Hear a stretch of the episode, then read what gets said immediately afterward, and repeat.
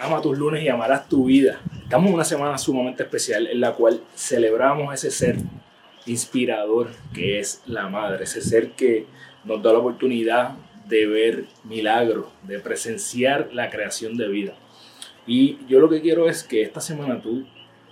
la utilices para ver de qué forma tú puedes hacer que esas madres que te rodean, esa madre eh, que te crió, pueda estar más orgullosa de ti. ¿Cómo tú hacer para que ese ser que le dedicó tanto tiempo de su vida a criarte o hacer de ti una mejor persona, que tú puedas ser recíproco con ella y dar lo mejor de ti todos los días? ¿Qué vas a hacer esta semana para llenar de orgullo a esa persona que te dio vida o que si no fue la persona que te dio vida, que te crió y que te educó cuando tú aún no sabías valerte por ti misma, por ti mismo. Aprovecho la oportunidad, eh, dado la situación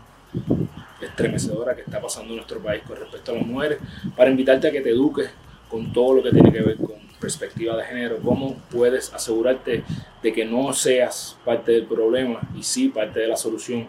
a que tengamos un mundo donde nuestras mujeres puedan vivir en paz. Como hijo, hermano, esposo y padre de una niña, eh, me toca